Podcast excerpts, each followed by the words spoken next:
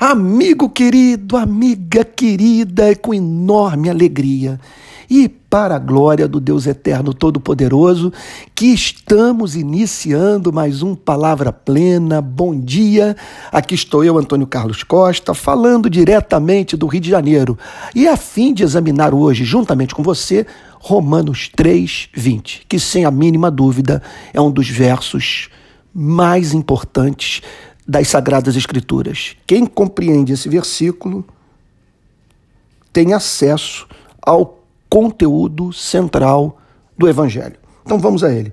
Porque ninguém, Romanos 3,20, ninguém será justificado diante de Deus por obras da lei, pois pela lei vem o pleno conhecimento do pecado. O que o apóstolo Paulo quer dizer com justificado diante de Deus? Isso significa poder estar de pé diante de Deus ser declarado justo por Deus. É Deus olhar para um ser humano e ver a si mesmo nele.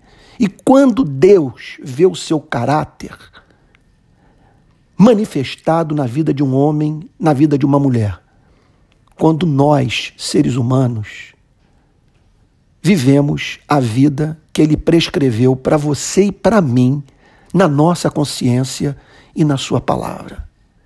Portanto, ser justo significa passar pelo crivo da lei, viver uma vida de conformidade à lei. E o que significa viver uma vida de conformidade à lei?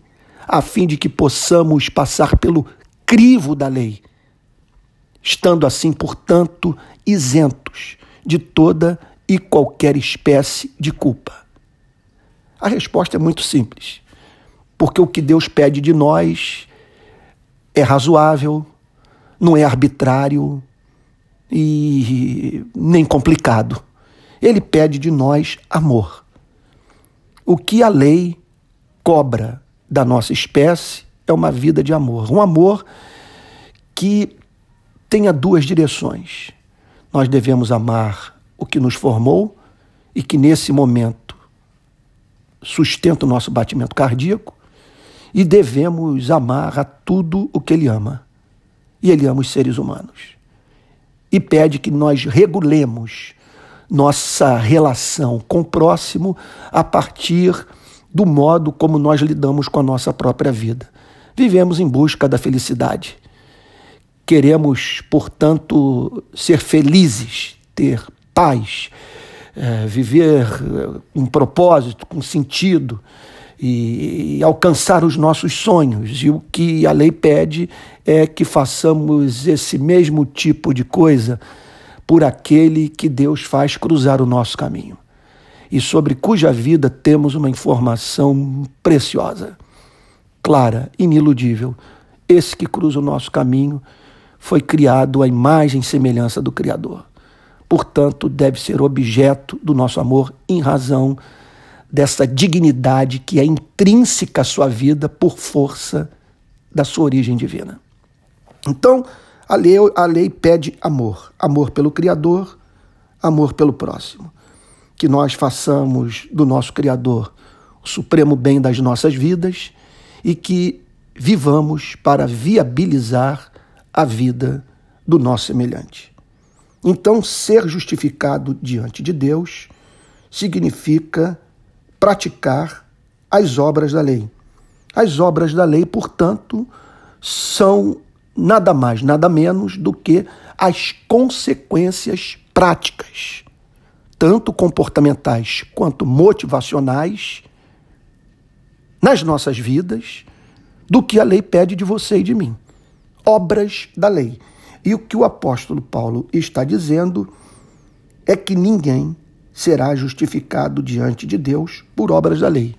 Então, aparentemente, nós estamos aqui diante de uma contradição, que para sermos considerados justos diante de Deus, nós temos que passar pelo crivo da lei. O justo é aquele que, ao ser examinado pela lei, não foi desaprovado. Contudo, a, o apóstolo Paulo declara que ninguém haverá de ser justificado por obras da lei. Essa é uma informação muito importante. O que o apóstolo Paulo está dizendo é que, nesse sentido primário, é impossível uma pessoa julgar-se em condição, exceto se tiver enlouquecido, de estar de pé diante de Deus, sem a necessidade de se curvar, bater no peito e clamar por misericórdia. Por que é impossível? Porque ninguém pratica as obras da lei. Nós não amamos a Deus com todo o nosso ser e não amamos o próximo da forma como nós nos amamos.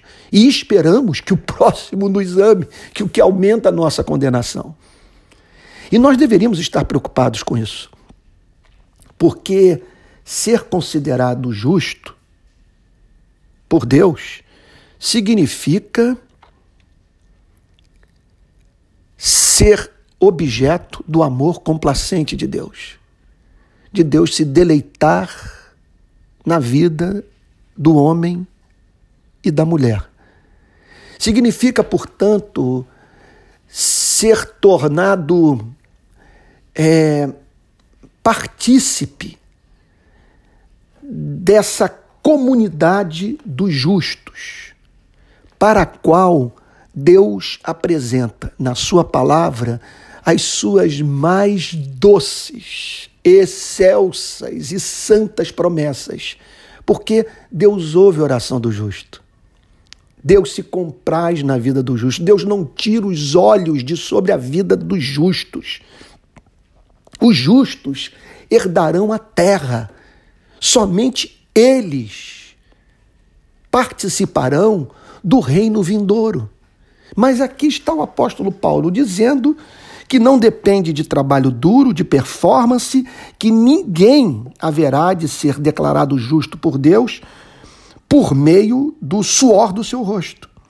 E qual é o motivo? Pela lei vem o pleno conhecimento do pecado. Quer dizer, a lei que nos faz a promessa da justificação, a lei que declara para o homem e para a mulher que todo aquele que a cumprir será declarado justo por Deus, essa mesma lei nos condena, uma vez que ela serve de espelho para a sua e para a minha vida. É a lei que revela as nossas rugas morais.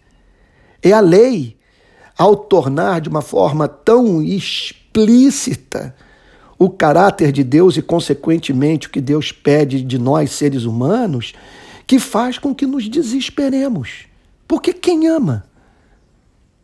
Quem é, é, naturalmente é, tem o Criador como supremo bem da sua vida? Quem vive para fazer o próximo feliz, a ponto de até mesmo é, se abrir para a possibilidade de abrir, de, de, de, de, de, de, abrir mão de direito a fim de viabilizar a felicidade daquele que cruza o seu caminho. Ninguém vive isso.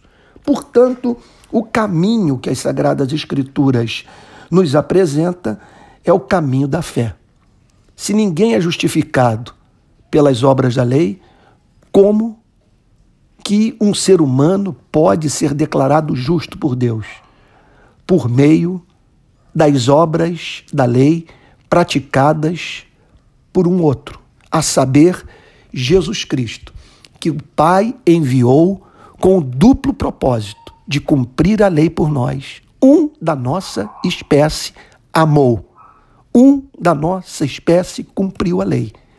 Sendo assim, portanto, cumpriu o pacto das obras, cuja promessa é a vida eterna, a justiça, estar habilitado a chamar Deus de Pai e receber a cidadania divina.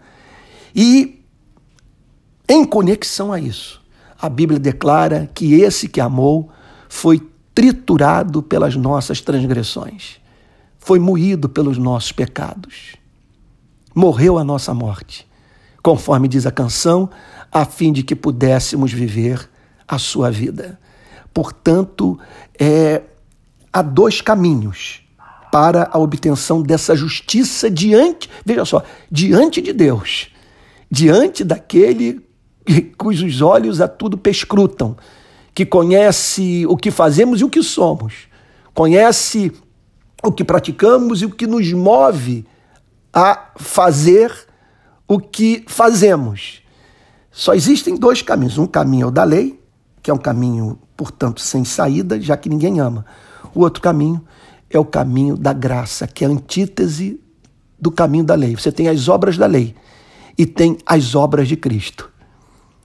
Quando você corre para a presença de Deus, preocupado com o tema da justiça, de ser considerado justo pelo Criador, quando você vai para a presença dele, em nome de Jesus Cristo, mais fiado na misericórdia de Cristo do que na sua inocência, a Bíblia diz que Deus imputa a justiça de Cristo a você. E aí então você passa a ser considerado justo, não por obras da lei, mas pelas obras do amor praticadas por Cristo, que cumpriu a lei no seu lugar, repito, e que cumpriu também e que pagou também o preço da justa penalidade da lei. Pois maldito é todo aquele que não permanece em tudo que foi revelado por Deus na sua lei.